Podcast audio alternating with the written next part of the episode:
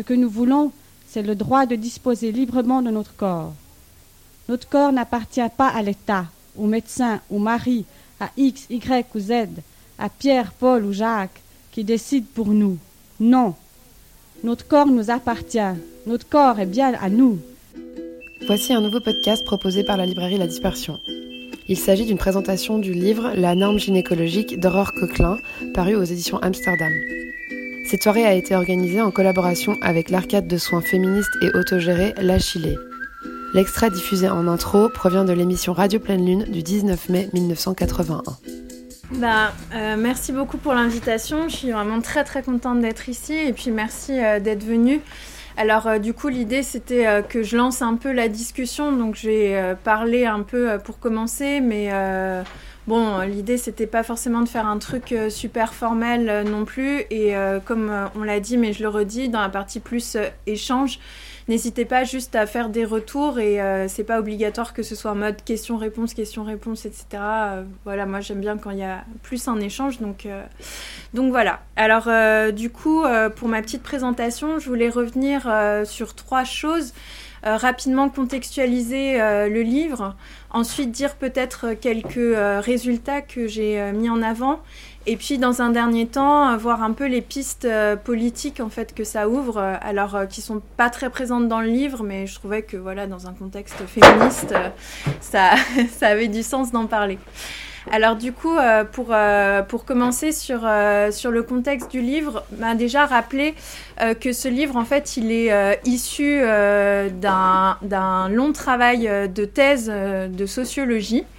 Euh, et donc, euh, il est vraiment issu de, euh, de terrain que j'ai mené entre 2015 et 2018. En fait, cinq terrains en contexte majoritairement médicaux en fait, euh, où euh, je suis allée euh, dans des hôpitaux, dans des cliniques, dans des cabinets, pour en fait à la fois observer la consultation gynécologique, en à chaque fois m'engageant à pas observer l'examen, mais juste l'échange dans une démarche justement un peu féministe, de pas imposer une autre personne dans ce moment un peu particulier et euh, évidemment, en, demandant toujours euh, bah, l'autorisation, est-ce que c'était OK pour euh, les patientes que je sois là?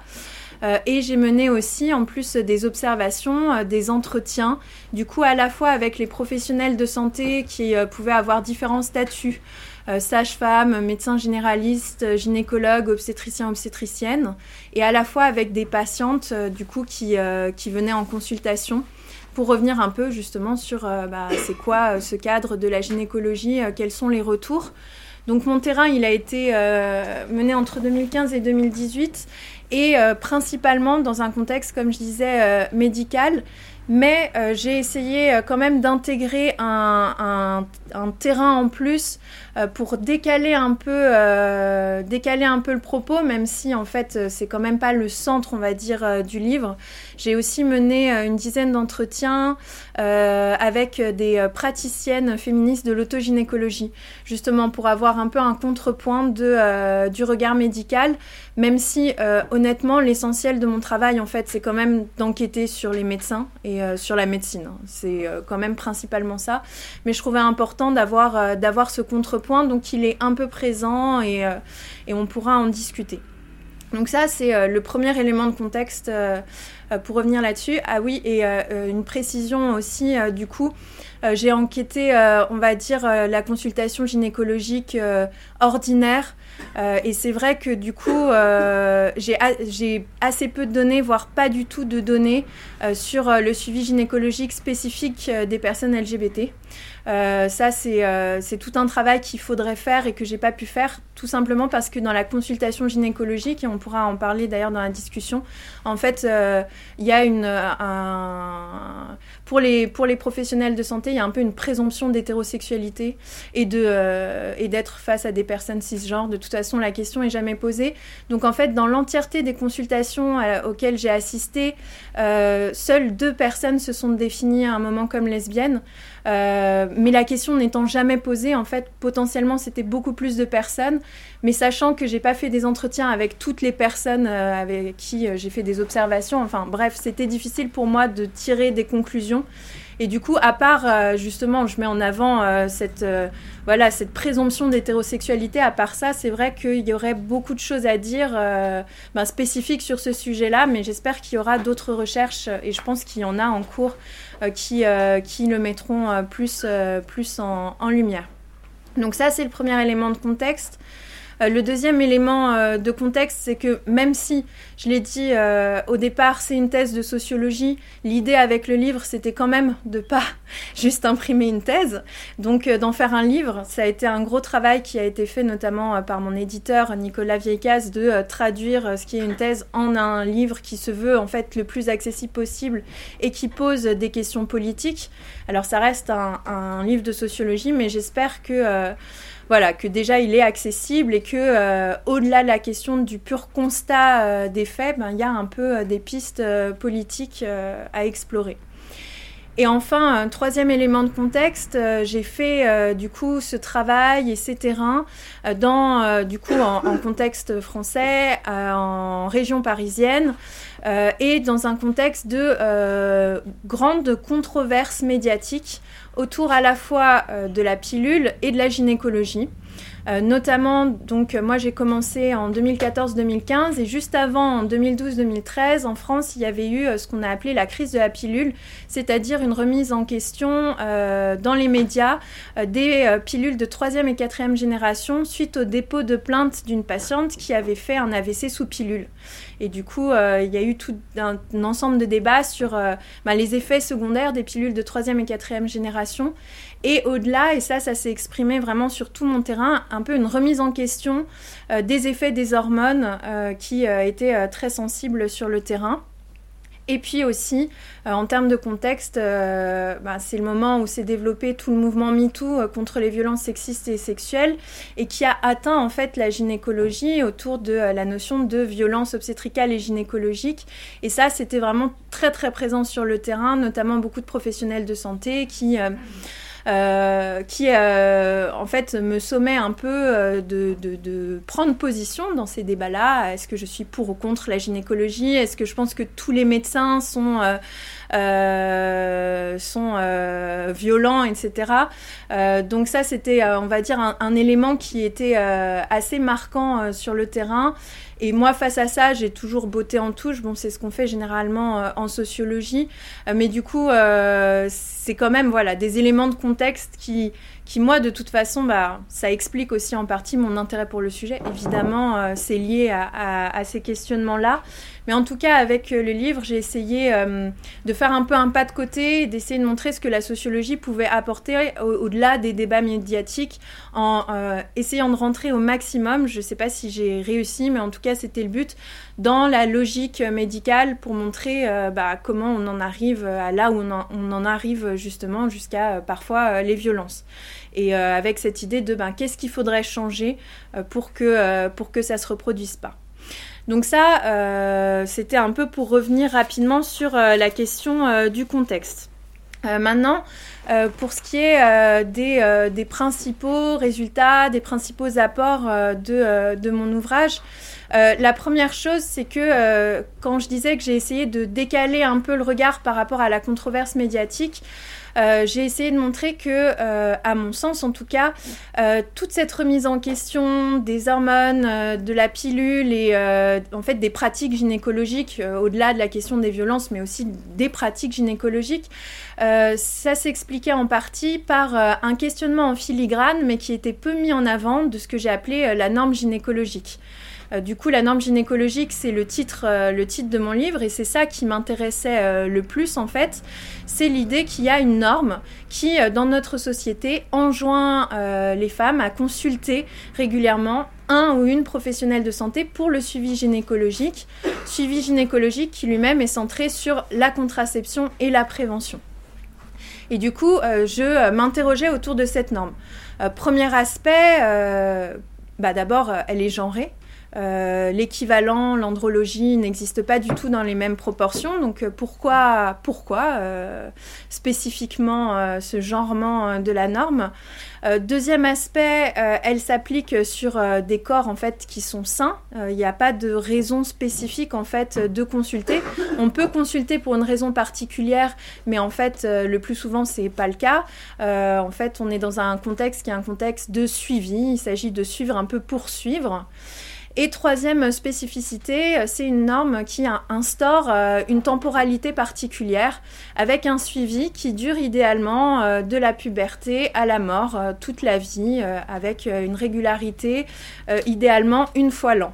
Et toutes ces particularités mises ensemble, il me semblait qu'on ne les retrouvait pas dans d'autres spécialités médicales. on peut retrouver certains aspects de façon isolée, mais les trois ensemble, non.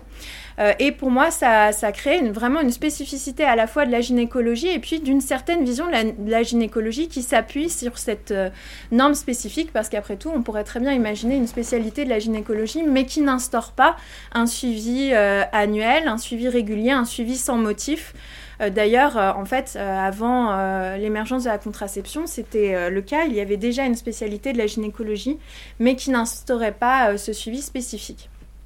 Euh, et, donc, bon, voilà, moi, c'était vraiment ces interrogations-là que, euh, je posais dans le contexte des, euh, controverses que j'ai évoquées et qui me semblaient d'autant plus importantes à, mettre en lumière qu'en fait, une partie très importante de la population est suivie gynécologiquement. Du coup, une amie et collègue a repris des chiffres et a montré à partir d'une enquête quantitative qui s'appelle l'enquête Fécond qu'en fait, parmi toutes les personnes interrogées, 90% euh, de ces personnes qui euh, prennent la contraception en fait sont suivies régulièrement par un ou une professionnelle de santé pour des raisons de contraception, pour euh, des raisons gynécologiques et que pour 79% d'entre elles, le dernier, la, dernière consultation remonte à moins d'un an. Donc on a à la fois un suivi qui, est, qui concerne beaucoup de monde et qui est extrêmement, extrêmement rapproché.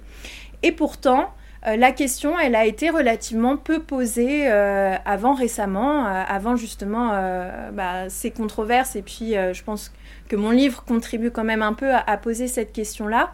Et déjà, peut-être le premier résultat que j'ai mis en avant, c'est un peu deux raisons pour lesquelles finalement la norme gynécologique a été peu interrogée jusqu'à aujourd'hui. la première raison, c'est que dans un premier temps, les mobilisations féministes se sont surtout concentrés sur le fait d'arracher en fait la possibilité de pouvoir avoir accès librement à la contraception et euh, à l'avortement. Et que la question finalement de leur médicalisation même si elle était déjà posée en fait dans les années 60 et 70 il y a toujours eu des débats au sein du mouvement féministe sur euh, ben, on veut euh, se réapproprier euh, nos corps et les techniques euh, sur nos corps et du coup pas forcément les déléguer aux médecins. Euh, mais en tout cas, disons que pour une majorité du mouvement féministe, même s'il y avait ces débats-là, la question de la médicalisation est apparue comme un peu secondaire par rapport au fait d'arracher en fait concrètement le droit. Et j'ai l'impression que pour une nouvelle génération de féministes, pour, les, pour laquelle en fait la contraception et l'avortement ça c'est quand même un acquis, eh bien la question de la médicalisation et de la contrainte qui est liée à cette médicalisation, elle se pose de façon un peu plus visible, un peu plus flagrante. Et c'est pour ça aussi à mon avis qu'il y a parfois des décalages générationnels euh, entre euh, les féministes sur ces enjeux-là euh, spécifiquement comme sur d'autres par ailleurs, mais en tout cas là-dessus, je pense qu'il y a un peu cet effet, cet effet qui joue. Et puis la, deuxième raison qui fait que, euh, euh, la, norme gynécologique euh, a été peu interrogée, c'est que finalement, bah, il y a quand même un succès de la naturalisation de cette norme. et c'était ça vraiment que je voulais mettre en lumière aussi avec le point de vue sociologique, qu'il y a cette idée finalement que les professionnels de santé, ils se contentent d'accompagner l'évolution biologique normale, naturelle des corps. Or, ce que j'essaye de montrer dans le livre, c'est que euh, ce n'est pas le cas. En fait, ce que suivent les professionnels de santé, c'est bien plutôt l'intervention médicale sur les corps, que ce soit la contraception, la prise d'hormones pour X ou Y raison, ou tous les examens de dépistage, les tests, etc. En fait, ce que suivent les gynécologues ou les professionnels de santé qui font du suivi gynécologique, c'est l'intervention médicale sur les corps. Et par ailleurs, pour parvenir à suivre leurs patientes, ben, c'est le fruit d'un intense travail, ça n'a rien de spontané ni naturel, c'est une construction sociale. La norme gynécologique, elle n'a pas existé en tout temps, en tout lieu. Et par ailleurs, ben, pour qu'elle puisse se déployer, ben, il y a vraiment un intense euh, travail qui est un travail qui est aussi bien le travail euh, finalement euh, des professionnels de santé pour convaincre leurs patientes que c'est important de se faire suivre. parfois, et c'est ce que je montre dans le livre aussi, en usant de leur euh, monopole de prescription, en disant par exemple Ah, tant que vous n'aurez pas fait euh, tel euh, dépistage, frottis, etc., mammographie, je renouvelle pas la prescription de pilules et du coup vous reprenez rendez-vous dans trois mois et lorsque vous aurez fait tel examen, eh bien je vous donnerai votre prescription. Donc on voit que là on est face à euh, voilà, une implication euh, très très forte pour euh, maintenir en fait cette norme gynécologique. Et puis je montre aussi qu'il y a tout un tas d'autres instances qui produisent et reproduisent la norme gynécologique. déjà à commencer par les patientes elles-mêmes pour montrer que c'est en fait une charge qui est très lourde. Euh, en sociologie, on a, on a beaucoup parlé ces derniers temps euh, du travail contraceptif, mais finalement, euh, il y a aussi un travail gynécologique, le fait de penser en permanence à consulter, à prendre soin de son corps. voilà, c'est un travail. Et en fait, ce que j'ai constaté aussi en entretien, c'est que très souvent, la plupart des patientes reprenaient à leur compte le discours médical finalement que bah, consulter gynécologiquement, c'est un moment qui est désagréable, c'est vrai, mais qui est obligatoire. Donc vraiment cette euh, ambivalence, euh, mais cette double, ces doubles branches qui sont, euh, c'est vraiment le discours médical global et on le retrouve chez les patientes parce qu'elles ont intériorisé en fait la norme gynécologique à laquelle elles-mêmes elles ont été soumises depuis la puberté jusqu'au moment où on a réalisé l'entretien. Mais c'est un travail aussi qui est énormément pris en charge par la famille, par les amis, par l'école. Il y a tout un tas de relais. Et dans ces différents relais, un relais qui est vraiment central, c'est vraiment les mères. Les mères jouent un rôle très important pour convaincre de consulter, euh, notamment parce qu'elles, elles ont été socialisées à la norme euh, avec succès, et puis elles sont responsabilisées euh, dans nos sociétés de la santé de leurs filles. du coup, elles les convainquent d'aller consulter. Et ce qui est amusant, c'est que en, fin de, en fin de parcours gynécologique, il peut y avoir un renversement où les mères, au bout d'un moment, consultent moins pour X ou Y raison. Et alors, c'est leur fille qui les rappelle à la norme gynécologique et qui les de recommencer à consulter. Donc, il y a vraiment des, voilà, des, des, des mouvements intrafamiliaux de, de production et reproduction de la norme. Et puis, euh, une dernière instance qui est quand même euh, assez importante dans, euh, dans la norme gynécologique et qu'on on, visualise moins immédiatement quand on parle de gynécologie parce qu'on imagine toujours le cadre du cabinet, on est en face à face avec juste le médecin, mais c'est en fait l'hôpital. Parce que l'hôpital, c'est une instance relais qu'on va consulter pour plein de raisons annexes de juste le suivi gynécologique et où là, euh, en fait, que ce soit euh, pour euh, des pathologies gynécologiques, pour des IVG ou pour des grossesses, eh bien, on est confronté à des professionnels de la gynécologie qui, là, reconvainquent aussi de, de, respecter la norme gynécologique. donc, donc voilà, en gros, il y a peu d'interrogations, ou il y avait peu d'interrogations, la norme gynécologique. Euh, par cette idée finalement euh, bah, qu'il n'y a pas de normes, que c'est juste euh, une nécessité finalement de suivre spécifiquement ces corps et avec l'idée qui serait en soi plus pathologique, en soi qui nécessiterait plus un suivi ou qu'en tout cas il devrait être plus contrôlé. Et je pense que vraiment un je sais pas si c'est un résultat en tant que tel, mais en tout cas un parti pris de, euh, mon livre, c'est de démystifier tout ça, mais au contraire montrer que euh, en réalité c'est vraiment le fruit euh, à la fois d'un choix social et à la fois d'un travail qui a de, nombreuses instances de relais. L'autre, aspect des résultats que je mets en avant, c'est les effets de la norme gynécologique. Voilà, mes deux questionnements, c'était vraiment montrer que c'est une norme, donc qu'elle est sociale, et montrer qu'elle a des effets. et certains de ces effets sont bien sûr positifs. Euh, ça, ça ressort euh, des entretiens. Pour beaucoup de patientes, en fait, la consultation gynécologique, euh, c'est aussi une source de connaissances une source parfois de, euh, pour être rassuré euh, quand on a une inquiétude sur telle ou telle raison, euh, un endroit où on peut avoir accès à la contraception, à l'avortement, etc. Et puis bien sûr, c'est positif parce que c'est un espace où on peut avoir tous les examens de dépistage, de prévention, et donc éviter des IST, des cancers, et ça évidemment, loin de moi l'idée de dire le contraire, donc c'est important de le rappeler. Euh, mais ce que je voulais montrer, euh, enfin ce que je voulais, non pas ce que je voulais d'ailleurs, mais ce, que, euh, ce qui est ressorti quand même de mon enquête par ailleurs, c'est que au-delà de ces, effets positifs, il y avait aussi des effets beaucoup plus contrastés et beaucoup plus questionnants qui ressortaient notamment des entretiens.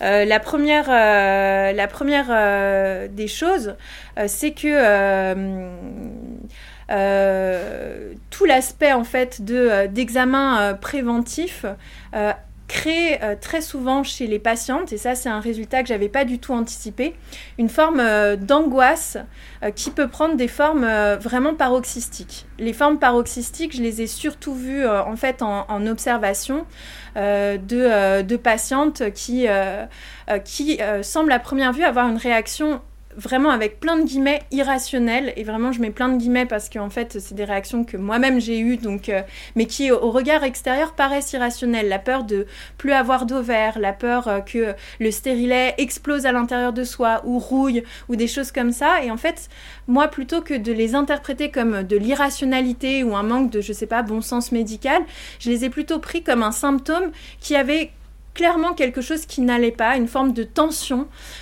entre euh, justement euh, une forme de responsabilisation qui était demandée à ces patientes de veiller à respecter tout un ensemble de normes médicales, normes contraceptives, normes préventives, normes gynécologiques, à guetter les symptômes, les signes des corps, à vérifier justement qu'il n'y avait pas de maladie, à consulter quand il le faut, etc., etc. Donc une forme de très forte responsabilisation.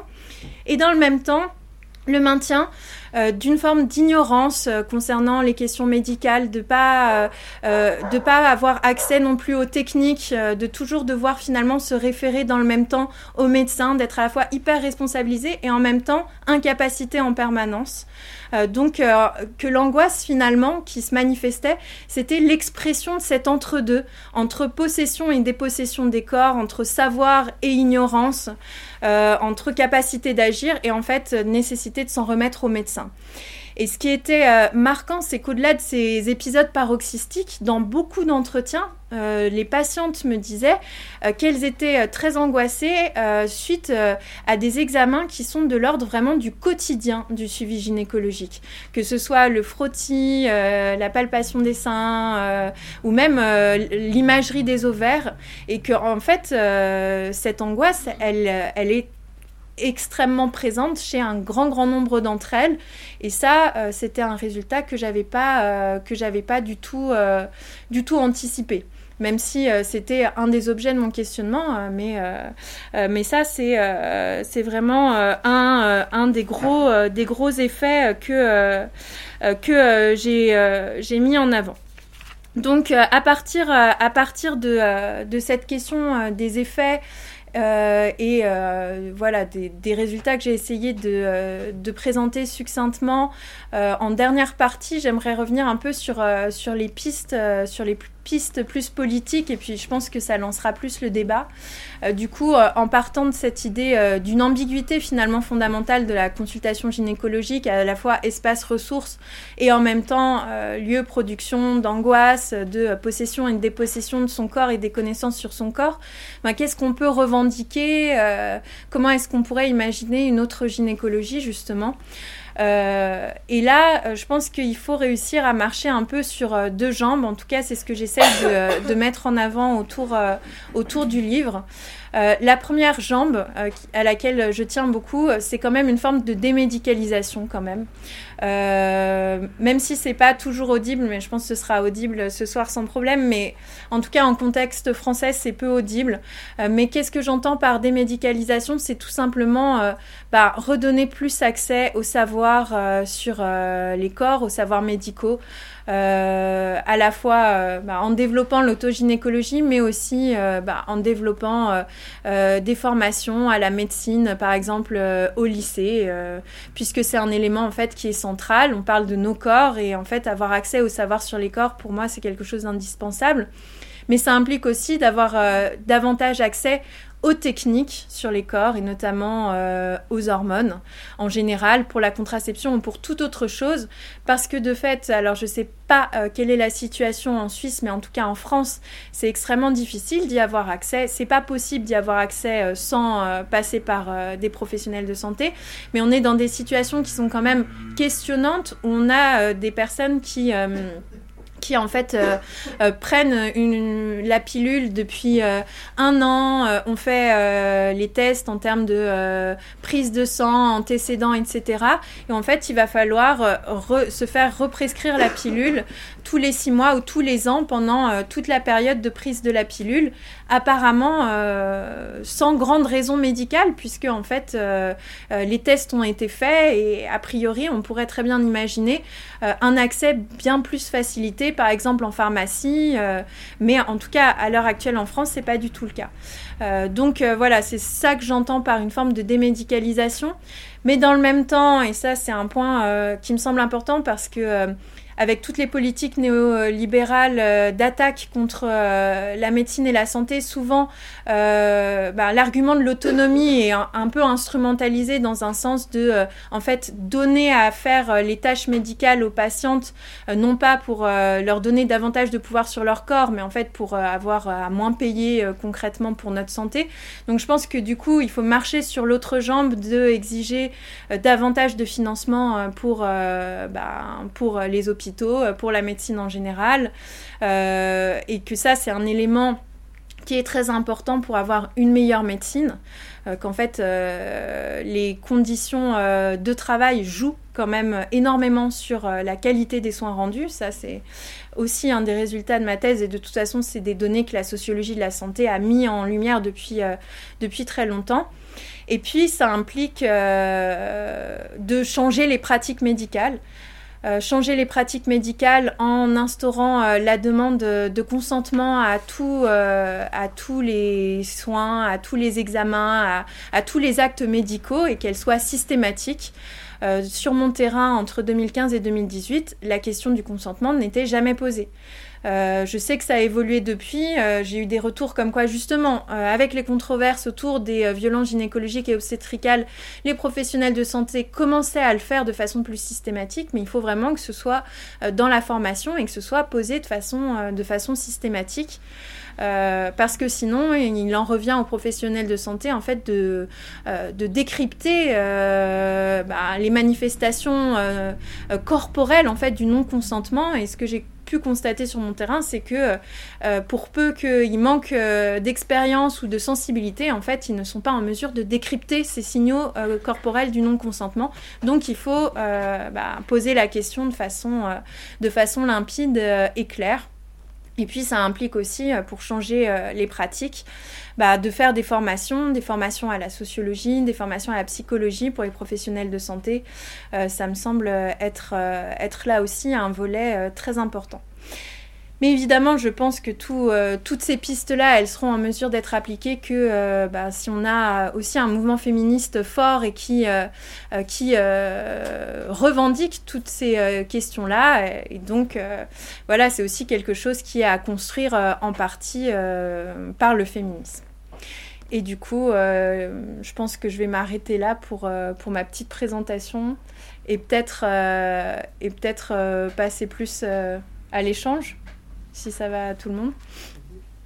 Hum, ok, alors j'ai une première question pour toi, Aurore. En fait, euh, tu parlais avant de suivi sans motif. Enfin, je m'intéressais ce terme et je me disais que dans ta présentation, tu n'avais pas trop abordé la question du contrôle sur les corps que le suivi sans motif impliquait. Enfin, et du coup, je me demandais si tu pouvais parler.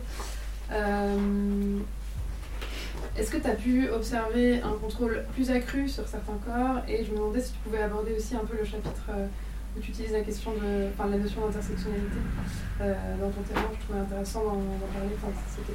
Voilà, est-ce, que tu constates un contrôle plus accru, notamment sur les classes populaires et sur d'autres personnes?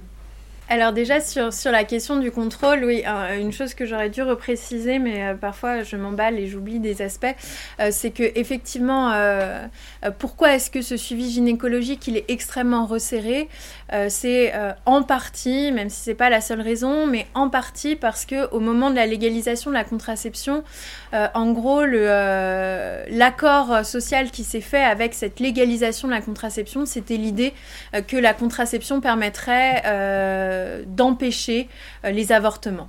Donc euh, un peu euh, ok euh, pour la contraception, mais dans cette optique de prévention des avortements.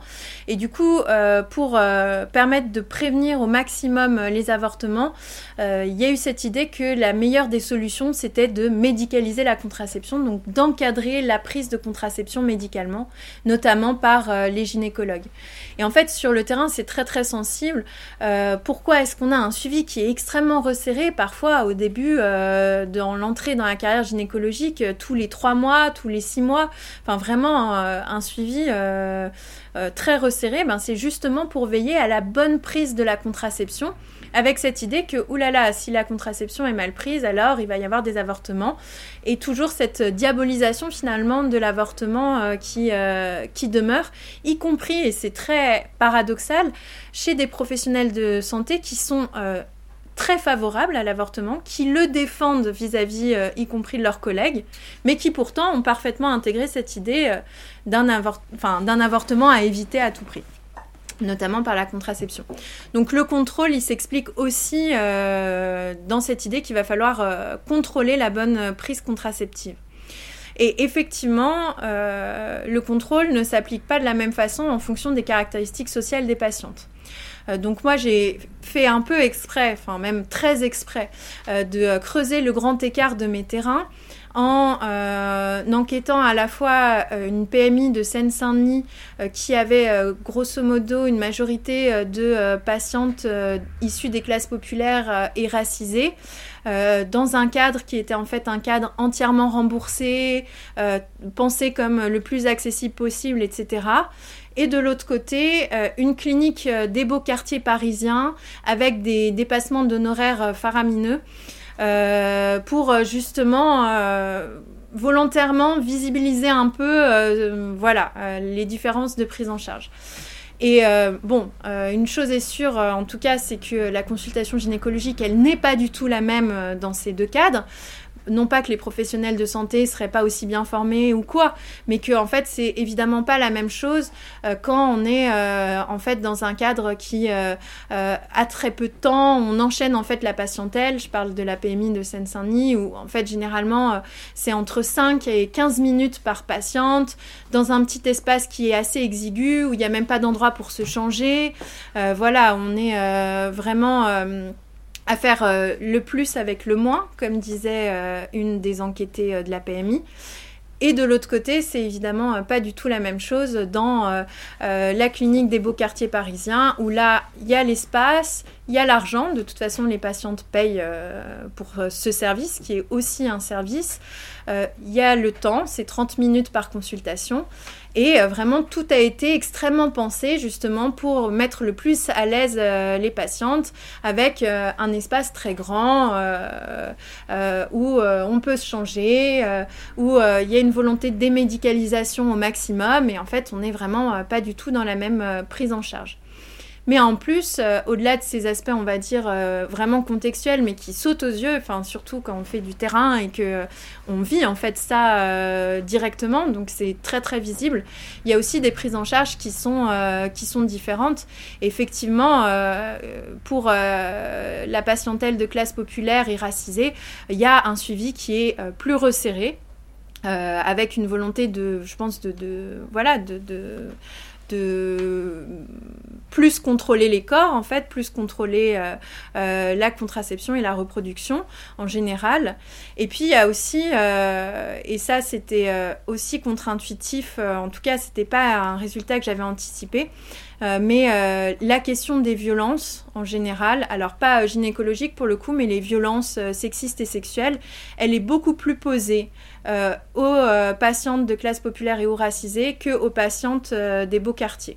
Avec cette idée quand même qui se maintient chez les professionnels de santé qu'il y a plus de violence dans certains contextes sociaux, en particulier chez les classes populaires et en particulier racisées, avec un soupçon sur les maris racisés qui, qui est très très visible alors qu'inversement, la question des violences sexistes et sexuelles, elle est beaucoup moins présente, elle était beaucoup moins présente à Paris, que ce soit d'ailleurs euh, dans euh, le cabinet euh, parisien que j'évoquais, ou même à l'hôpital en fait. alors que en Seine-Saint-Denis, c'est vraiment un élément qui est extrêmement structurant. Alors évidemment, c'est une bonne, une bonne chose de poser la question des violences sexistes et sexuelles, mais en fait, il y a une telle disparité entre les espaces qu'on ne peut pas s'empêcher de se dire qu'il y a quand même un problème, que ce soit pas là encore automatique et que ça ça revienne en fait euh, bah, aux professionnels de santé qui en fait euh, ont une forme de sociologie spontanée et du coup euh, projettent leur propre, leur propre catégorie sur leur patientèle en permanence. Mais ce que j'essaye aussi de montrer dans le livre, et c'est aussi l'idée d'une lecture intersectionnelle, c'est que euh, pour autant, euh, les patientes, elles sont jamais entièrement dominées par les professionnels de santé. À chaque fois, j'essaye de montrer qu'elles ont une capacité d'agir, qu'elles se laissent pas faire, en fait, y compris quand elles sont dominées très fortement sur plein d'aspects. Euh, et qu'inversement, d'ailleurs, parfois, euh, euh, les patientes des classes supérieures, on pourrait se dire, ah, elles ont tous les capitaux dans la vie, économique, culturelle, etc. Ben, en fait, laissent beaucoup plus de prise aux normes médicales en, les intégrant parfaitement, en les devançant, en s'y pliant de façon presque excessive du dire même des professionnels de santé.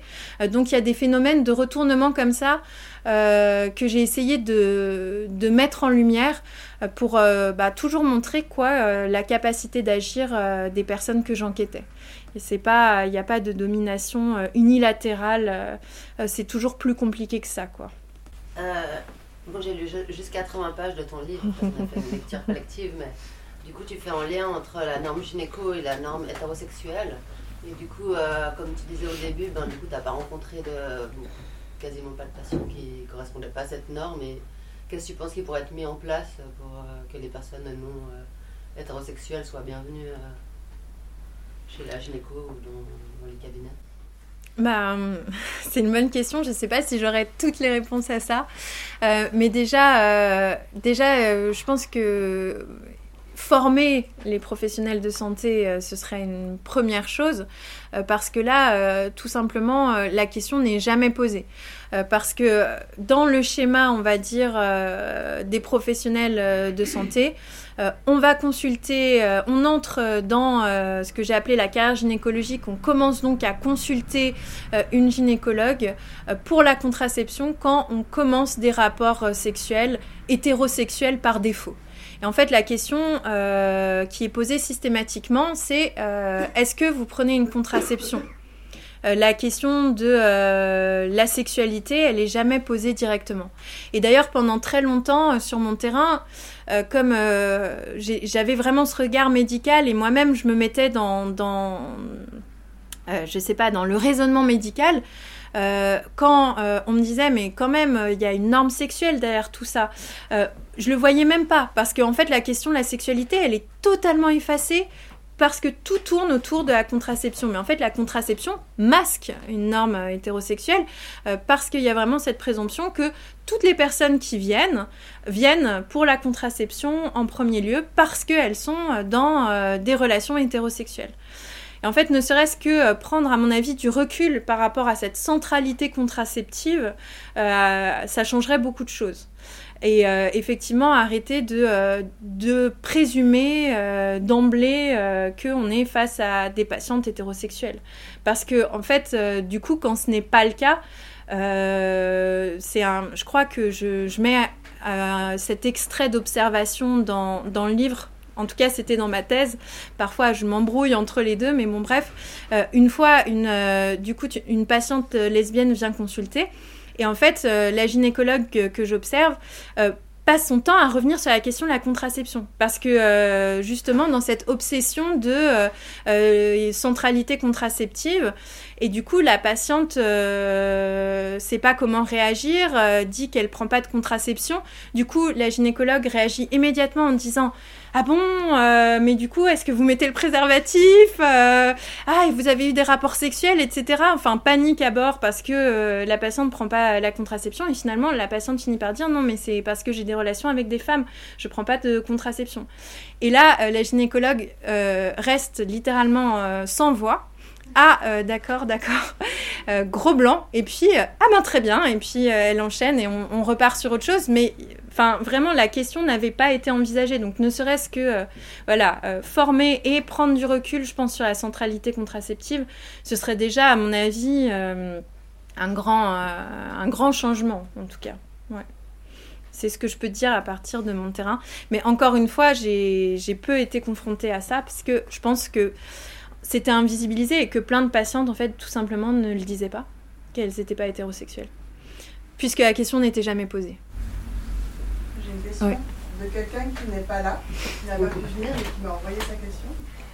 Euh, ce serait de savoir un peu qu'est-ce que tu penses des livres d'autogynécologie comme celui de Lina qui est là, mais il y en a d'autres aussi, dans le sens où est-ce qu'on peut se passer de thérapeute et devenir notre propre médecin en se formant, en suivant les conseils de ce genre de livre, euh, sachant que ça donne la sensation un peu d'errance médicale qui, peut euh, advenir à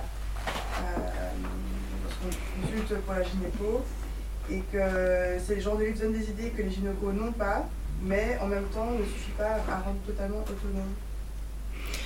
C'est une très bonne question. Bah, en fait, euh, quand quand j'ai euh, quand j'ai là, encore c'était quelque chose que j'avais pas anticipé mais euh, quand j'ai commencé à, enquêter sur l'autogynécologie donc un plus petit terrain mais quand même euh, que j'ai fait j'avais cette idée que les praticiennes de l'autogynécologie justement ce serait par excellence celles qui dérogeraient à la norme gynécologique.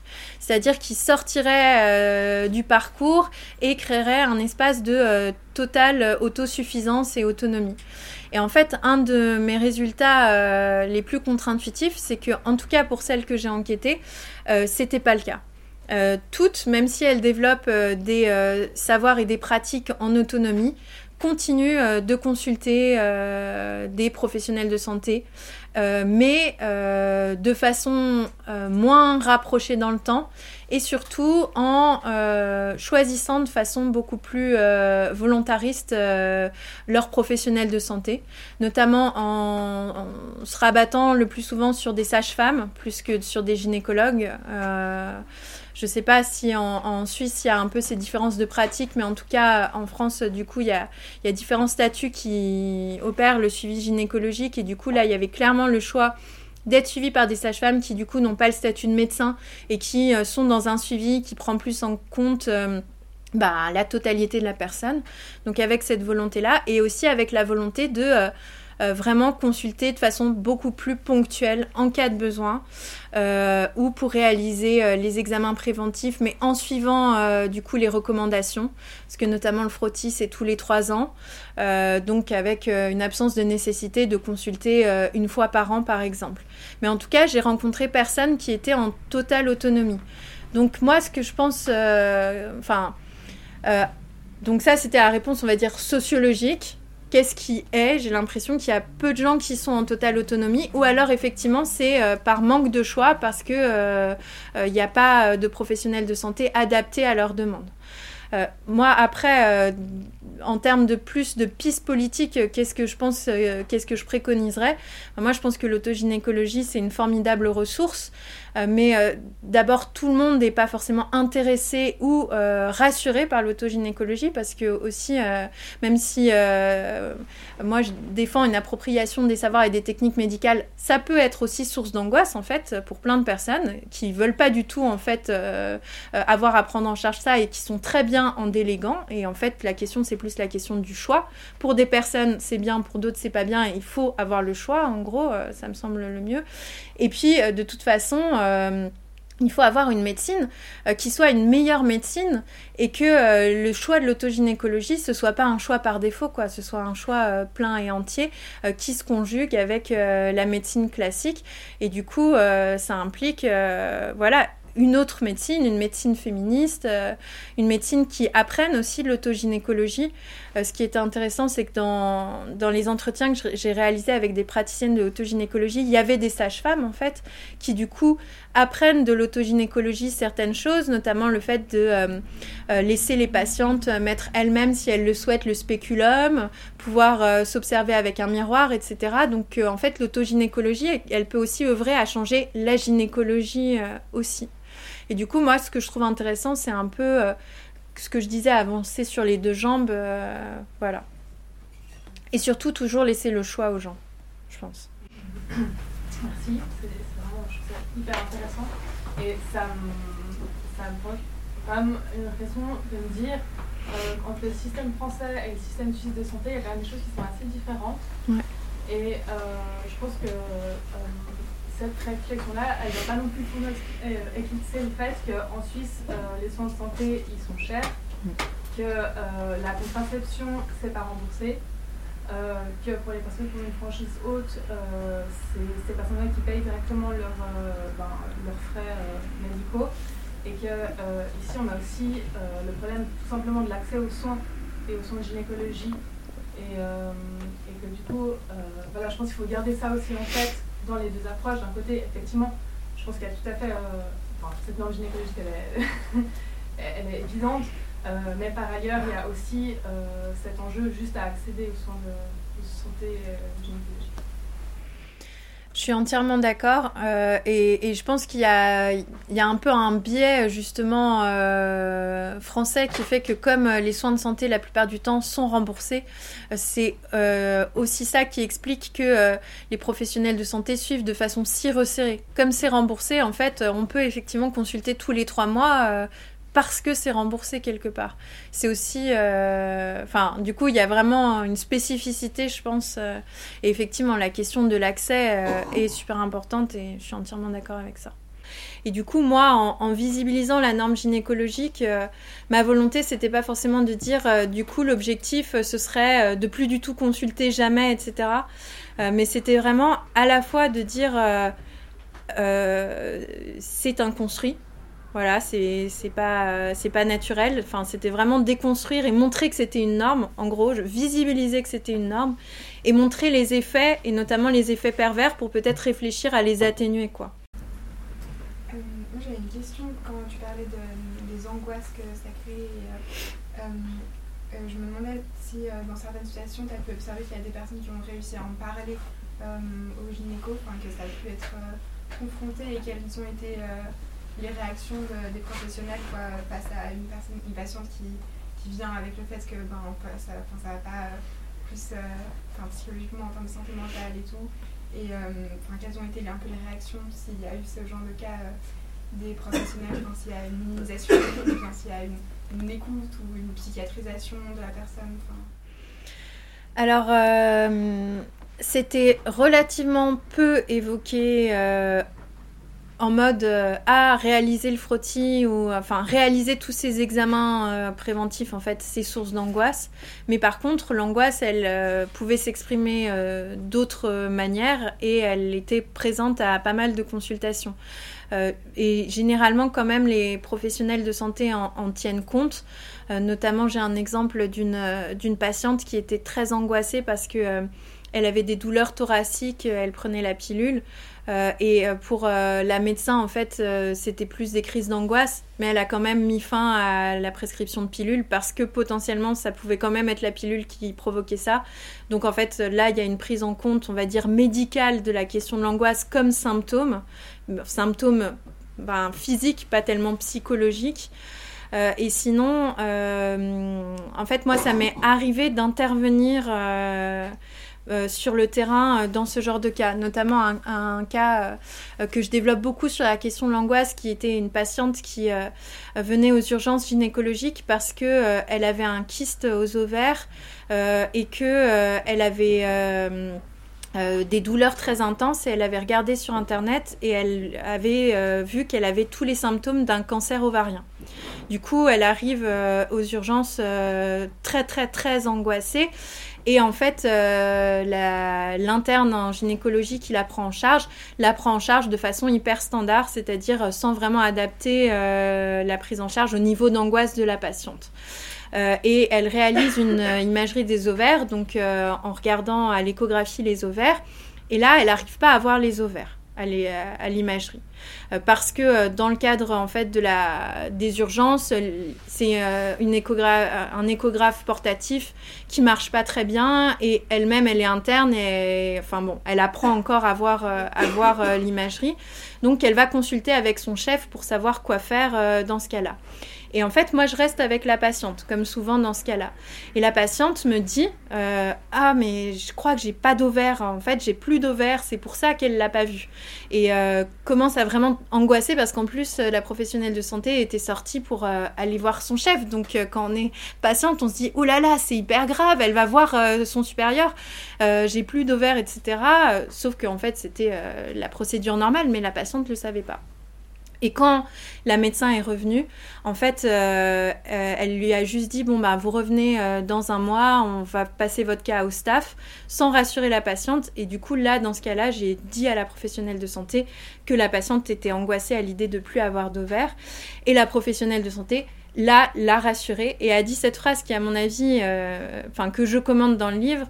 Elle a dit littéralement tout ce que vous dites sera retenu contre vous mais en plaisantant c'était pas c'était pas en mode c'était pas en mode méchant elle était dans un truc de, de, rassurer je recontextualise non pas pour la défendre mais pour euh, recontextualiser. Mais effectivement tout ce qu'un professionnel de santé dira sera retenu contre lui parce qu'on n'a pas les informations pour pouvoir discriminer ce qui est en train de se passer parce que la patiente ne savait pas que l'imagerie fonctionnait mal que l'interne faisait toujours comme ça validé par son chef et que l'interne n'était pas du tout dans un truc de rassurer etc et en fait, on voit bien euh, l'impossible communication. Donc moi, dans plein de cas, en fait, euh, plein de cas. Dans quelques cas, j'ai été amenée à intervenir précisément parce que il y, avait un gap énorme. Et, voilà. Donc en gros, mais non, il n'y a pas de prise en charge. Il n'y a pas de prise en charge spécifique de l'angoisse. De toute façon, les professionnels de santé sont très peu formés sur les questions psychologiques. Eux-mêmes, elles-mêmes le reconnaissent.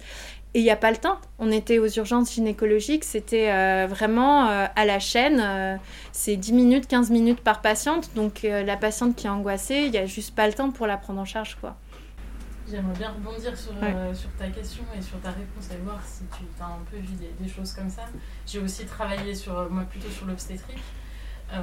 et j'ai constaté qu'à la fois mon obstétrique, en plus il y a un bébé, donc attention, enfin fœtus aussi c'est extrêmement resserré euh, la surveillance sur les, corps des femmes. Et la question que tu poses, j'ai pas mal observé que les professionnels à la fois déploient euh, tout un tas de surveillance permanente sur euh, le corps de la femme enceinte et notamment à la couche.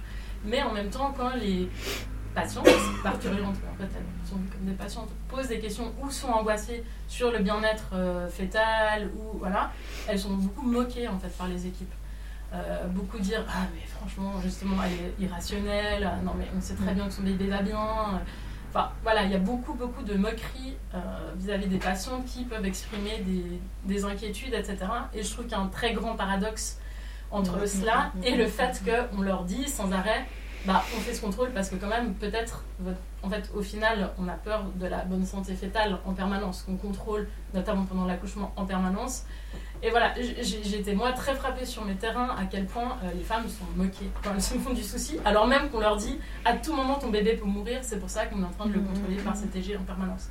Donc voilà, je me demande, tu n'as pas tellement répondu en ce sens-là, mais est-ce que tu as aussi observé des professionnels qui, qui se moquent d'une femme qui va dire j'ai plus d'ovaires enfin, Je les imagine assez bien entre eux se dire non mais, non, mais non, ça n'existe pas. Alors, des moqueries directes, euh, pas tellement, mais moi, j'avais un. Je pense j'ai eu un gros biais euh, d'entrée sur euh, le terrain, c'est que globalement, même si vous avez probablement pas cette impression euh, quand je décris euh, mon terrain. Euh, j'ai eu des professionnels de santé qui étaient plutôt bienveillantes, qui ont accepté que je sois là. ça a été un gros biais, y compris dans les équipes médicales. les personnes qui se dévouaient pour prendre la petite sociologue avec elle en consultation, c'était globalement celles qui se posaient des questions. Voilà. Donc ça a été un, biais et j'ai pas trop vu de moquerie sur l'angoisse. Par contre, par contre, euh, euh, se plaindre que euh, c'était excessif et que ça entraînait un surtravail de suivi, oui. Donc, ce qui va dans le même sens, hein, notamment. Mais ce qui était intéressant, puisque dans le cadre de la gynécologue que je suivais, du coup, ça avait induit tout un tas de questionnements sur le risque et la notion de risque. Et où, là, pour le coup, elle avait conscience que c'était quand même un peu induit par euh, le discours euh, médical. Et comme par hasard, c'était effectivement dans le cas d'une grossesse. On avait un couple qui était très très angoissé dans le cadre de la grossesse et qui du coup prenait euh, des consultations euh, d'une heure euh, et la gynécologue à la fin n'en pouvait plus. Mais du coup, comme il y avait la petite sociologue pour discuter après, bah, elle revenait un peu sur justement la notion de risque et disait là j'en serais presque à amoindrir le risque parce que c'est trop quoi. Et, du coup, il y, avait un, début de réflexion qui se passait. Mais des moqueries directes, euh, bah il y en a, hein, c'est indéniable, hein, des patientes, je pense. Euh, voilà, euh, mais pas spécifiquement sur l'angoisse, j'en ai pas vu. Moi j'ai une question par rapport au terrain. Est-ce qu'il y a des moments où vous observez des trucs en lien avec la douleur? Donc vu mm. qu'on est dans un processus en fait, de préventif, où il n'y a pas de, de maladie, il n'y a pas. Mm-hmm. Et du coup, encore quelque chose de simple. Euh, je pense que ça qu'il y a quand même des douleurs qui sont aussi peut-être euh, liées justement au fait d'avoir une période, d'avoir des règles, de, à l'examen gynécologique et autres. Et je me demandais si c'était un thème qui ressortait avec les entretiens entre les patients et la gynécologue.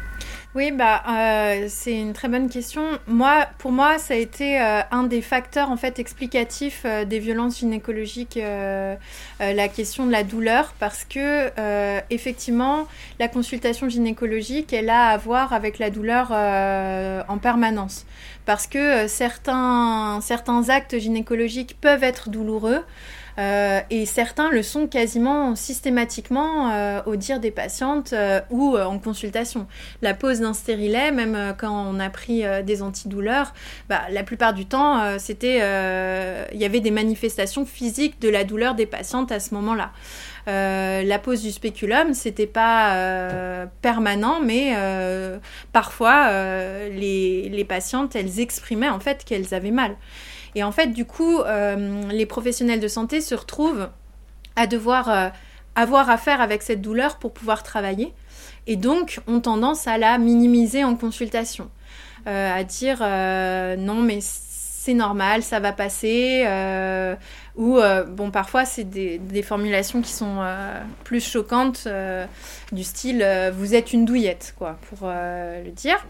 Euh, et euh, en entretien, effectivement, euh, les patientes mettaient énormément en avant parce que je posais la question de pour vous, c'est quoi la qualité d'un ou d'une gynécologue? Et elle mettait énormément en avant la douceur. Au début, je me disais, ah, c'est vraiment une naturalisation des compétences genrées, enfin voilà, casquette sociologique. Et puis après, je me suis dit, mais quand même, la douceur par opposition à quoi Effectivement, en fait, de faire mal? Et c'était vraiment ça. Euh, mais du coup, euh, la consultation gynécologique, elle socialise à la douleur euh, parce que les professionnels de santé vont avoir tendance à la normaliser pour pouvoir agir. Et pourquoi est-ce que c'est un facteur pour moi de violence du coup gynécologique? Parce que la douleur pourrait être un symptôme pour les professionnels de santé comme pour les profanes que quelque chose se passe pas bien pour x ou y raison et que du coup il faut arrêter en fait ce qui est en train de se passer. Mais comme finalement c'est dans la norme qu'il y a de la douleur, bah la douleur est, effacée comme symptôme et du coup quelque chose qui pourrait en fait provoquer un arrêt du soin ne le provoque plus. Et du coup je pense que effectivement la question de la douleur est, très importante euh, en consultation. Et, euh, euh, en ce moment, on parle beaucoup aussi euh, de l'endométriose. Et pour moi, c'était aussi un facteur, finalement, cette socialisation à la douleur, de l'effacement de l'endométriose. Pour les professionnels de santé, finalement, la douleur, c'est jamais un symptôme, y compris quand il y a une douleur très forte au moment des règles. Ça provoque la prescription d'un antidouleur, mais après, on n'en parle plus, c'est fini. La douleur, c'est normal, en fait. Il y a vraiment cette normalisation de la douleur. À mon avis, ça explique l'errance médicale aussi euh, euh, des endométrioses, alors même qu'on a un suivi gynécologique qui est très resserré. Donc c'est un peu paradoxal, on pourrait se dire, bah, les gynécologues devraient les dépister, les endométrioses. Donc pourquoi ils ne le font pas? Je pense qu'il y a vraiment un truc à voir euh, du côté effectivement de cette question de la douleur qui est banalisée dans ce cadre-là. Oui. Moi j'avais une question par rapport à, quand tu disais qu'il y avait une, socialisation à au, fait de devoir aller souvent chez le, le, gynécologue de la part des mères notamment et de plein d'autres institutions. Je me demandais dans quelle mesure tu avais remarqué que les, du coup, les personnes qui allaient pour la première fois chez la gynécologue, dans quelle mesure ces personnes avaient conscience, avaient conscience qu'elles y allaient globalement pour parler de contraception, ou bien c'était vraiment j'y vais par défaut parce que je dois y aller?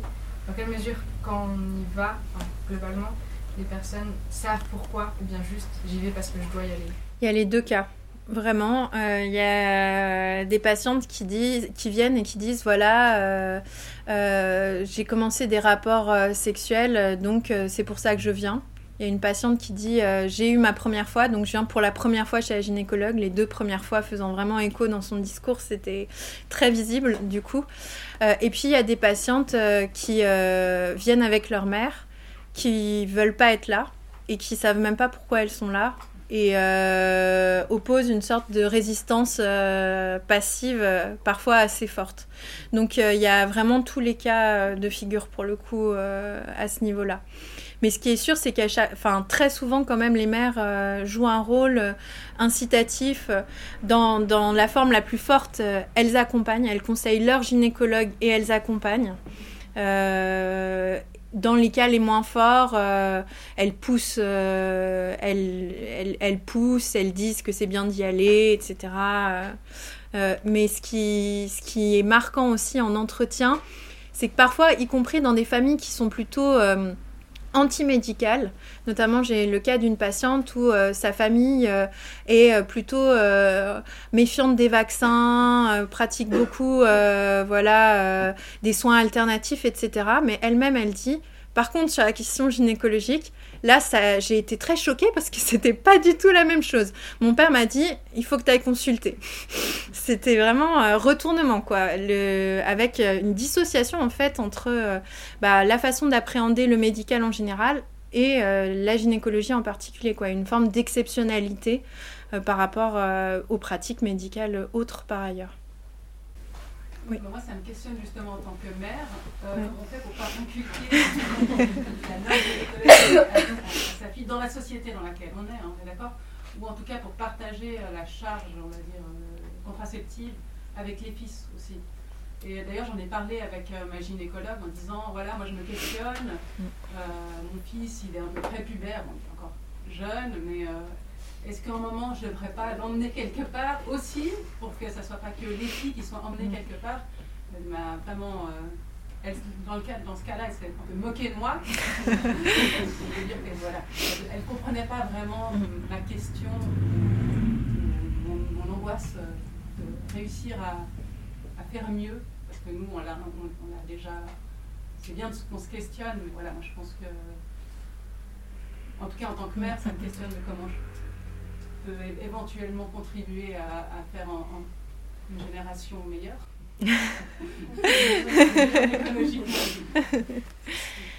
Oui, alors je ne sais pas si j'aurai la réponse à cette question, mais je pense déjà se poser la question et puis euh, bah, dire les choses, euh, dire les choses et effectivement essayer de dégenrer. Mais après, euh, dégenrer seul à une échelle individuelle, c'est impossible parce qu'il n'y a, a, pas l'équivalent en fait de la gynécologie. Euh, de fait, euh, donc de toute façon, je pense que c'est difficile euh, d'agir à une échelle vraiment juste individuelle. Euh, je pense qu'il faut euh, développer ça à une échelle plus collective, de euh, donner d'autres ressources possibles comme l'autogynécologie, laisser peut-être plus de marge de manœuvre à ses enfants et effectivement essayer de ne pas genrer l'éducation sexuelle et contraceptive et de la partager équitablement entre tous les enfants en fait. mais en tout cas, quoi qu'il en soit, je pense que Enfin, en tant que mère, il faut, il faut pas se blâmer, enfin, en particulier quoi. Je, trouve que c'est aussi une charge qui pèse très très lourd euh, euh, sur les mères et sur les, les, femmes de la famille en général, parce que ça c'est quelque chose qui ressort énormément de, des entretiens, c'est que euh, c'est une charge et une responsabilité qui qui est vraiment genrée et qui pèse sur, en gros, toutes les femmes de la famille, les amis euh, filles, pareil. Euh, enfin, il y a vraiment une, inégalité très très forte euh, là-dedans. Et, et avec cette idée effectivement d'une responsabilité, non seulement de son corps, mais du corps des femmes de la famille. Quoi. Et ça, enfin voilà, à l'échelle individuelle, c'est dur d'en sortir. On est pris, prise dedans, quoi. C'est forcément. Donc déjà, je pense se, se, se déculpabiliser, c'est déjà... voilà. En fait, je me demandais dans tes entretiens avec les gynécologues, euh, est-ce qu'à un moment donné, on venait à faire part de tes pistes politiques à explorer Et quelles étaient leurs réactions? Enfin, je ne sais pas, en termes de méthodologie, j'imagine que c'est bizarre de faire ça, mais je me demandais si à la fin tu l'avais fait, peut-être. Et notamment sur la question de l'autogynécologie ou de la démédicalisation, j'ai l'impression que ça touche au fait d'incorporer des personnes qui ne sont pas expertes euh, dans leur champ. Et, du coup, ça touche à la contestation du pouvoir médical en tant que tel. Et je me demandais comment les, médecins étaient capables d'entendre euh, ça, en fait. Enfin, si tu as eu ce genre de conversation avec elles, je sais pas. Alors, au moment du terrain, non, pas du tout parce que euh, j'étais le plus en retrait des débats possible, précisément parce qu'en fait, ils étaient tellement forts ces débats que j'avais qu'une peur, c'est qu'en gros, on, me referme l'accès au terrain et on me dise euh, euh, ne viens plus. Donc, euh, je me positionnais pas, peut-être à tort, je l'ai un peu regretté par la suite. mais par contre, là, avec la sortie du livre, j'ai essayé de faire un peu un retour auprès de mes enquêtés et globalement, pour le moment, bah, j'ai pas eu beaucoup de retours. Mais euh, le retour que j'ai eu euh, n'était pas du tout positif. Euh, du tout, du tout, du tout. bon, à partir d'un article, sans avoir lu le livre, mais article que je trouvais par ailleurs très, très, très, très modéré. Donc, je n'imagine même pas à la lecture du livre, en fait, ce que ça va donner. mais la difficulté, en fait, au-delà du pouvoir médical en tant que tel, c'est vraiment les enjeux professionnels de rivalité entre professions autour des compétences gynécologiques. Parce qu'en France, il y a vraiment une rivalité entre euh, gynécologue médical, obstétricien, médecin généraliste et sage-femme pour les compétences de la gynécologie, qui fait qu'il euh, y a une crispation absolue autour de ces enjeux. Et alors, euh, ouvrir un peu aux patientes, perdre un peu le contrôle, c'est hors de question tant que euh, justement on est dans ce cadre hyper professionnel. Euh, et pour moi, c'est la limite qui saute le plus aux yeux parce que justement, j'essayais d'expliquer à, mon enquêté que en fait, euh, mon livre, il était quand même assez modéré et que juste si on écoutait ce que je disais, à la limite, ça servait plus les gynécologues qu'autre chose parce que ça leur permettait de réformer leur pratique et du coup de faire accepter finalement une meilleure norme gynécologique, une meilleure pratique gynécologique. Et en fait, c'était pas audible parce que c'était euh, non mais euh, vous attaquez au gynécologue médical euh, et ça et en fait la réponse se situait toujours sur le terrain professionnel en fait et pas du tout enfin de rivalité entre professions et pas du tout de d'enjeu d'évolution des pratiques. Donc ça n'a pas été très concluant. Par contre, j'ai eu beaucoup de retours très positifs de sages-femmes euh, qui était euh, très attentive et intéressée par le livre. Euh, là, j'ai fait une présentation qui s'est très bien passée sur les violences gynécologiques en plus. Donc en fait c'est très, hum, très contrasté en fonction justement de la spécialité et de la profession en fait. Mais ce qui empêche pour moi l'évolution des pratiques à l'heure actuelle, c'est vraiment en fait des enjeux de pouvoir, mais qui sont même pas entre médecins et patientes, mais qui à ce stade-là sont entre médecins. Donc voilà. Est-ce que ces débats très vifs, tu as pu les voir ramenés euh, par des patientes en consultation? Je pense à la crise de la pilule euh, dont tu parlais euh, au, tout début, où il y a des réactions très fortes et très bruyantes contre ces folles qui veulent plus d'hormones, on ne sait pas très bien pourquoi. Est-ce que ça, c'est des choses que tu as pu observer? Alors euh, oui, euh, sur la fin du terrain, euh, donc plutôt vers 2018 en fait, ça a mis du temps à, se répandre en fait. bizarrement, après il y a peut-être des effets de terrain où j'ai fait mon terrain en Seine-Saint-Denis en premier et à, Paris après, donc c'est pas exactement la même patientèle non plus. Mais je pense aussi que ça a mis du temps à infuser. Et effectivement, il y avait beaucoup de demandes de contraception sans hormones et euh, de euh, bah, ne plus prendre d'hormones. Mais ce qui est amusant, c'est que euh, en retour, les gynécologues utilisaient énormément ce que j'ai appelé l'argument du naturel pour promouvoir certaines contraceptions ou pour promouvoir le suivi gynécologique.